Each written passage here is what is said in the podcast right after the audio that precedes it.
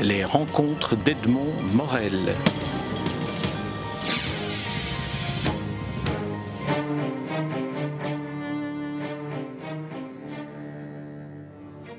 Alain Finkielkraut, nous nous rencontrons à l'occasion de la publication de votre dernier essai en date, L'identité malheureuse, paru chez Stock. Mais j'aimerais qu'on démarre cet entretien en, en, évoquant un de vos essais précédents, Un cœur intelligent, dans lequel vous revenez sur la lecture de certains livres, dont des livres, des livres classiques. Et je me demandais si, d'une certaine manière, l'identité malheureuse ne s'inscrit pas dans une sorte de filiation avec cette euh, ouvrage précédent, Un cœur intelligent Oui, sans doute. Euh, mais d'ailleurs, ça, me permet euh, de rassurer euh, euh, ceux de mes détracteurs qui pensent que je ne raisonne maintenant plus qu'en termes français. Euh, puisque cette identité malheureuse, c'est en effet l'identité française, dans euh, ce livre, Un cœur intelligent, il n'y a qu'un seul auteur français, Albert Camus. Et dans euh, le livre suivant, conçu un peu sur le même modèle, Et si l'amour durait, il y a euh, La princesse de Clèves. Donc la majorité de, ces lectures qui formeraient, disons, euh, ma bibliothèque idéale, sont des ouvrages, des romans étrangers. Euh, c'est bien pour dire que euh, la culture n'est pas enfermée dans les frontières nationales. Hein. Goethe parlait déjà, euh, dans ses conversations avec Chatrian, de Weltliteratur, de littérature mondiale. Et j'essaye, autant que je peux, de m'inscrire dans ce grand contexte, même si évidemment, du fait de la langue, j'ai une familiarité plus grande avec la littérature française. Mais euh, là où il y a peut-être une continuité, c'est que euh, je vois poindre en France, et plus que poindre, je vois se manifester une crise de la transmission très forte j'ai le sentiment que la culture et la littérature occupent en France de moins en moins de place.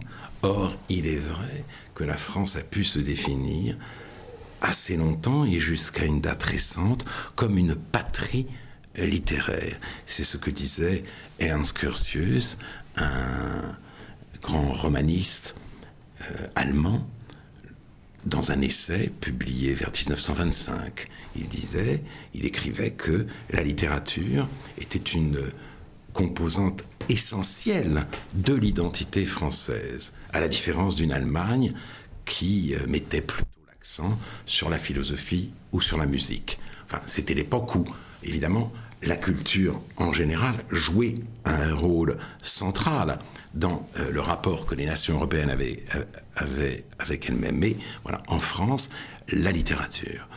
Et euh, c'est resté vrai pendant euh, très longtemps, et je pense que ça cesse de l'être. Et euh, l'un des symptômes de cette éclipse, ou peut-être plutôt de cet effacement, c'est la détérioration de la langue. Je, la, la langue évolue, disent les linguistes, et euh, il faut se féliciter de l'évolution puisque précisément tout change tout le temps. Sauf que une évolution peut être aussi négative, évoluer.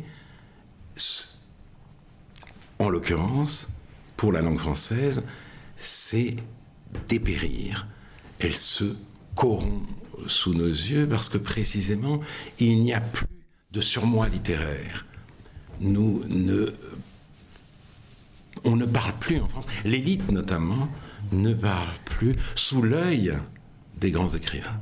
Car c'était ça aussi la littérature. Voilà. Il y avait ce regard sur nous. Hein, et euh, il nous obligeait à un usage respectueux de la langue. Une, langue habitée par la littérature ne pouvait pas être parlée n'importe comment. Or, aujourd'hui, le n'importe comment règne du haut en bas de la société. Et, euh, nous le voyons tous les jours, l'élite est euh, devenue euh, post-littéraire. Renaud Camus dit quelque part que culture bourgeoise est peut-être un pléonasme. On a du mal à penser ça dans un pays où depuis les romantiques, les bourgeois sont l'objet de toutes les critiques, les bourgeois ventripotents, les bourgeois euh, étriqués, etc. Mais euh, donc on pense que c'est un oxymore. Non, je pense qu'il a raison. Je crois que euh, la bourgeoisie disparaît, une élite post-bourgeoise a pris la place. Les Barthes le disaient magnifiquement, la littérature en France n'est plus soutenue par les classes riches. Elle l'a été très longtemps, et dès lors elle est vouée à se euh, marginaliser, et l'usage général de la langue s'en ressent.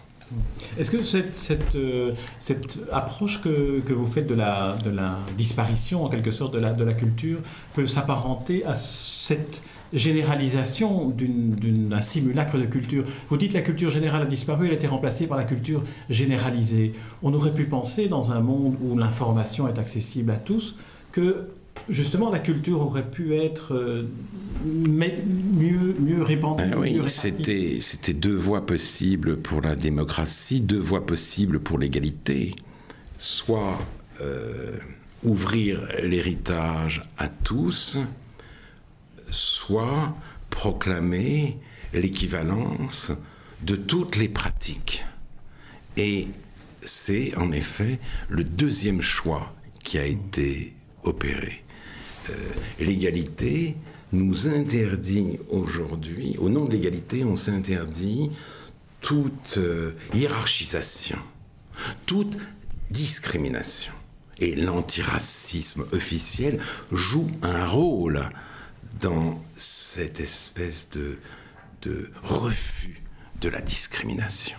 On ne discrimine rien et tout devient égal. Et voilà, la démocratie aurait pu euh, être, selon la formule magnifique d'Antoine Vitesse, l'élitisme pour tous, elle est devenue la voie royale vers le nihilisme. Vous indiquez dans, dans, votre livre qu'une une des, une, des, causes de, de ce délitement de, de, la culture est la disparition de ce que euh, vous, vous, qualifiez de crainte, en utilisant une, une image du, du, Talmud qui est euh, l'aidos, qui était ce qui permet à un jeune en formation de se dire je ne sais pas tout et donc je dois respecter ce qui va m'être transmis d'une certaine manière. Alors oui. Que là, euh, l'image que vous donnez de l'école, euh, vous la décrivez en France, mais on imagine très bien qu'elle peut se trouver de la même manière dans d'autres pays européens. L'absence de respect, l'absence de crainte est un élément qui, euh, à, votre, à vos yeux, est un élément qui, qui oblitère l'accès à la culture. disons que, en effet, les Grecs avaient ce mot, aidos, qui signifiait la pudeur, la honte, le respect.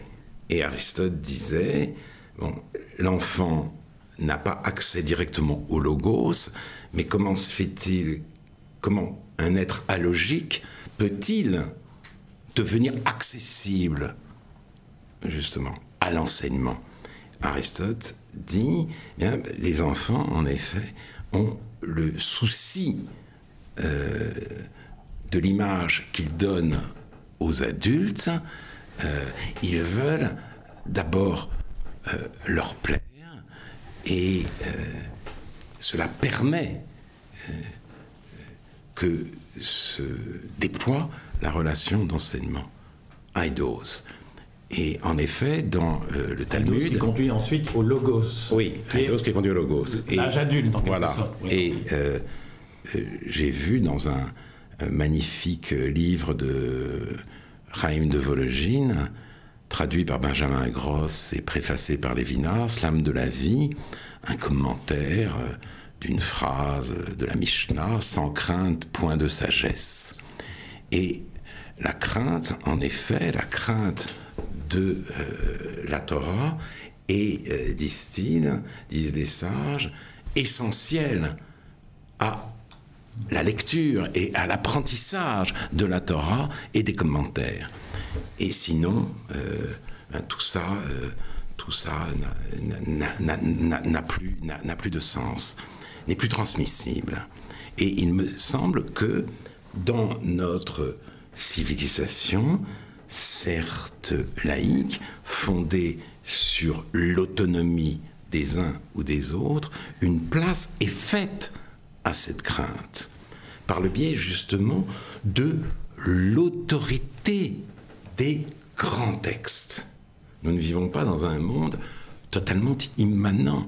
Et qui dit autorité veut dire confiance.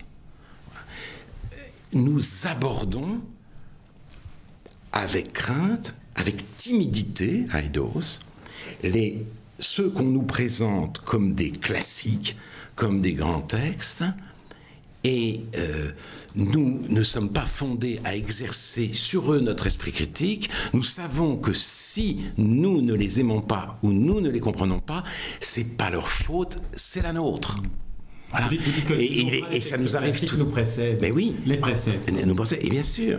Et ça nous arrive à tous. Bien sûr, moi, il y a des grands textes que, voilà, j'arrive pas à lire. Je, je, je, je, je ne sais pas me passionner pour la divine comédie comme d'autres. Mais je ne dis pas ce Dante euh, est vraiment ennuyeux. Je me dis, mais que m'arrive-t-il? Que me manque-t-il? J'ai besoin de médiateurs que je n'ai pas eu, je n'ai pas un accès direct. Et ça peut être vrai pour des auteurs plus récents. Je ne suis pas un lecteur assidu de Joyce. Mais je n'irai jamais dire, Joyce, est, ennuyeux. Et bon, or, aujourd'hui, euh, tout, change. Tout change précisément parce que la revendication d'égalité euh, rompt toute ces dissymétries rongent les euh, autorités. On dit, mais, et justement, d'ailleurs, même à l'école, qu'est-ce qu'on dit toujours On dit, euh, il s'agit avant toute chose de former des citoyens, mot citoyen, il y a toutes les sauces, et surtout de former, de déguiser leur esprit critique tout de suite leur esprit critique. Or, il faut admirer d'abord. Voilà comment ça se passe. Une admiration qui précède toute notion des choses, une admiration préalable, ce qu'on est de moins en moins capable d'éprouver aujourd'hui.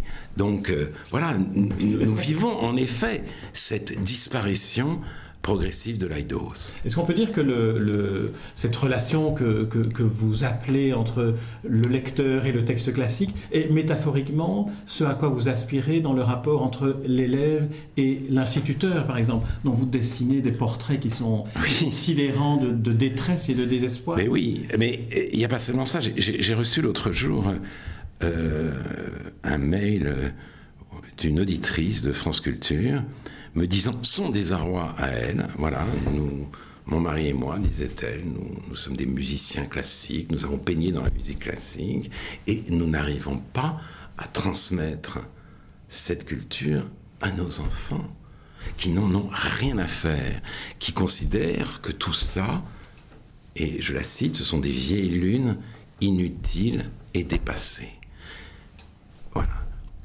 L'enfant doué d'aidos a été remplacé aujourd'hui par l'enfant narquois. La jeunesse est narquoise. Elle est narquoise. C'est sans doute pas sa faute, bien sûr, mais c'est une situation terrible où la transmission se fait de moins en moins.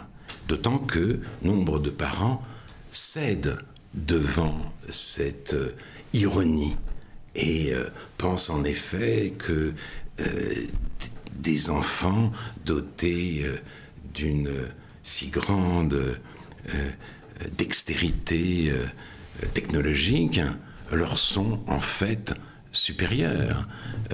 Michel Serres affirme dans ses livres qu'en effet, pour ce qui est de la technologie, pour ce qui est de la science, ce sont les parents, ce sont les, adultes qui ont quelque chose à transmettre aux enfants, mais pour ce qui est la technologie, c'est l'inverse.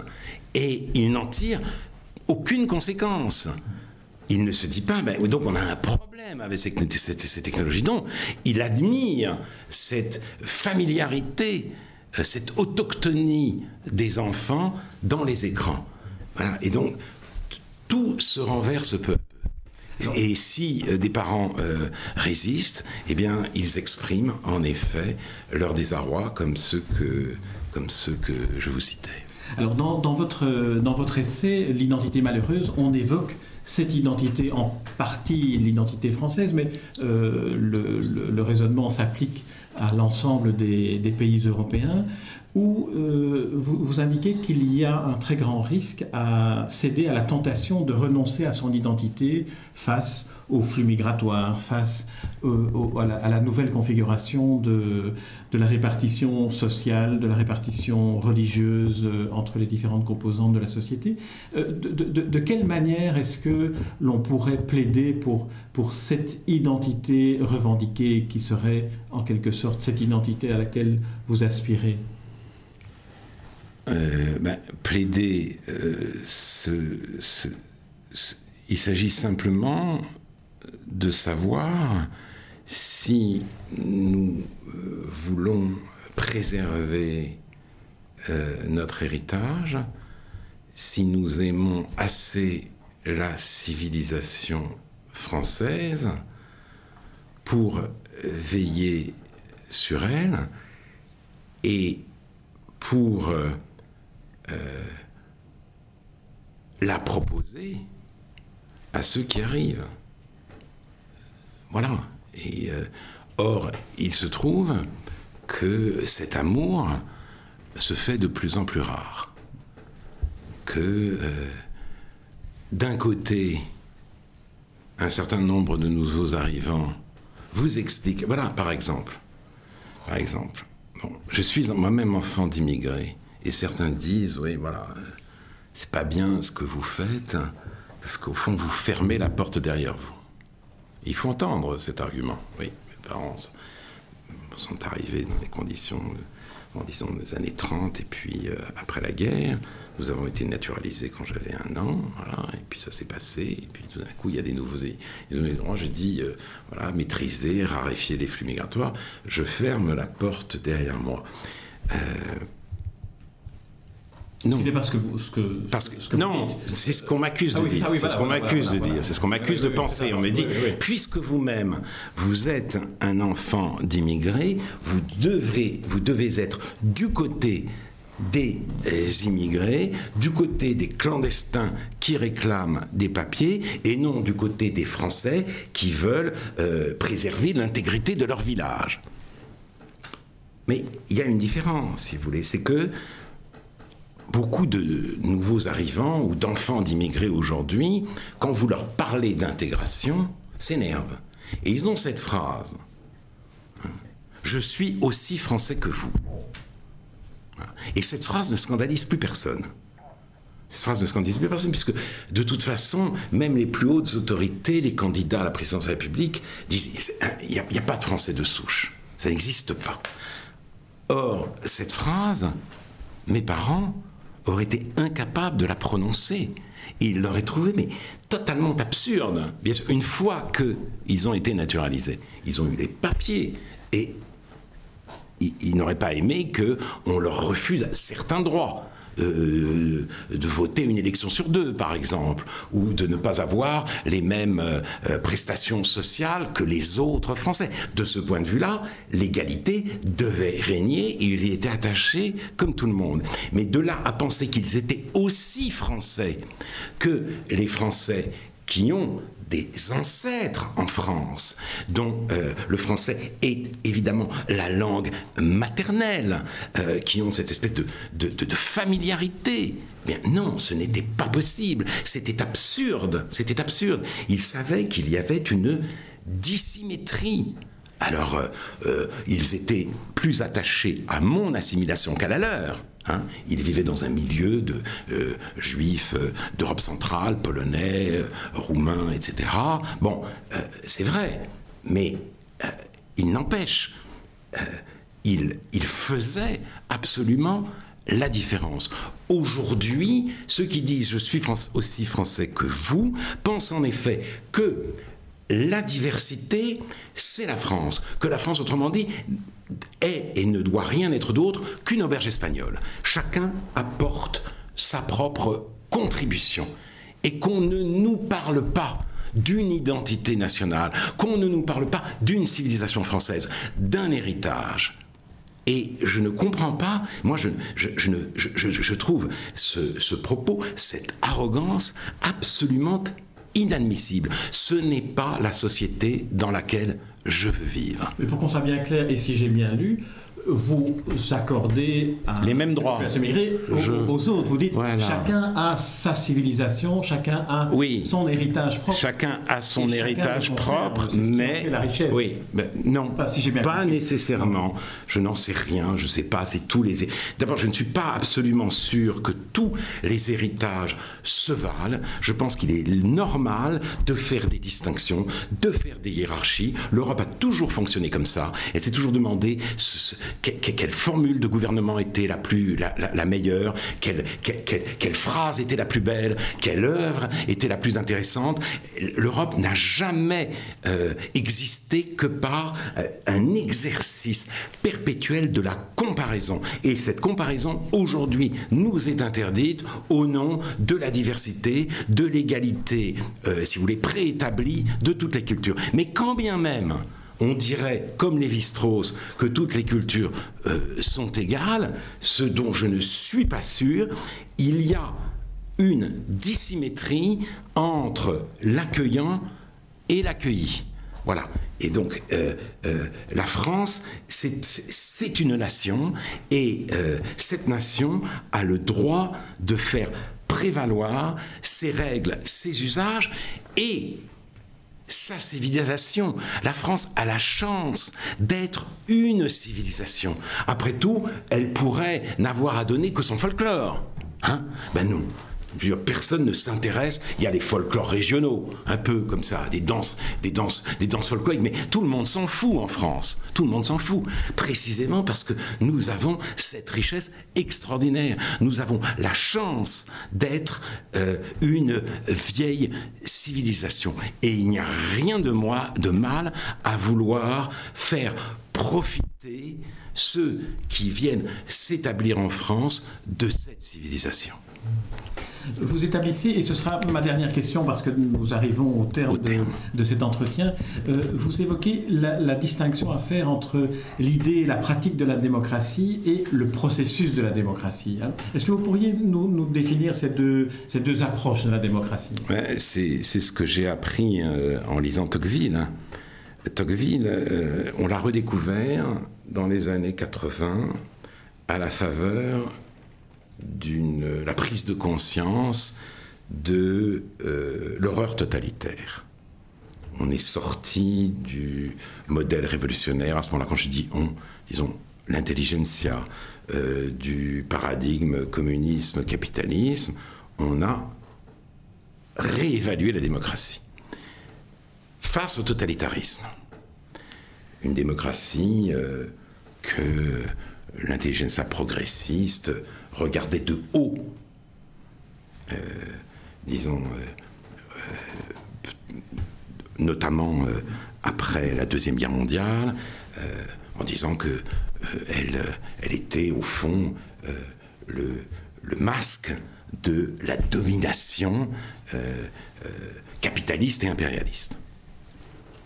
Et dans le cas de cette révélation, on a lu Tocqueville, donc on l'a mal lu, car Tocqueville évidemment, euh, adhère à la démocratie, bien qu'il soit lui-même un aristocrate, il dit que l'idée, de, l'idée démocratique de liberté est plus juste que l'idée aristocratique. Euh, et il, se, il, se, il fait euh, du régime démocratique un régime supérieur aux autres, il avoue même une certaine fascination devant la société démocratique, mais il fait la différence entre le régime et la société. Le régime démocratique, c'est le gouvernement du peuple euh, par le peuple, sous la surveillance des lois. La société démocratique, c'est une sorte de processus d'égalisation des conditions. Un processus d'égalisation des conditions. Et euh, Tocqueville dit il faut savoir modérer ce processus, il faut savoir lui fixer des limites, sinon, à force d'égalité, on ne pourra plus faire de différence. On ne, on ne, permettra plus aucune distinction, aucune discrimination. On entrera dans le monde de l'indifférencié. Et cette indifférenciation a de quoi faire peur. Elle, elle terrorisait notamment les strauss Un tout, dernier, un tout dernier point, une question que je pose à tous les écrivains que, que je rencontre, à laquelle je vous demande de répondre brièvement et spontanément. Je ne suis, pas très bref. Quelle est la fonction de la littérature aujourd'hui? Aujourd'hui, je ne crois pas qu'elle soit très différente de euh, celle d'hier. La littérature associe la connaissance et l'émotion euh, et euh, le style littéraire, c'est précisément tout à la fois la beauté de l'écriture et l'acuité de la vision. Merci Alain Finkielkraut. Je rappelle le titre de votre dernier essai en date, L'identité malheureuse, paru chez Stock, un livre dont je recommande la lecture attentive à tous ceux qui nous écoutent, car c'est un livre d'une complexité qui nous enrichit. Merci Alain Finkielkraut. Merci à vous. Les rencontres d'Edmond Morel.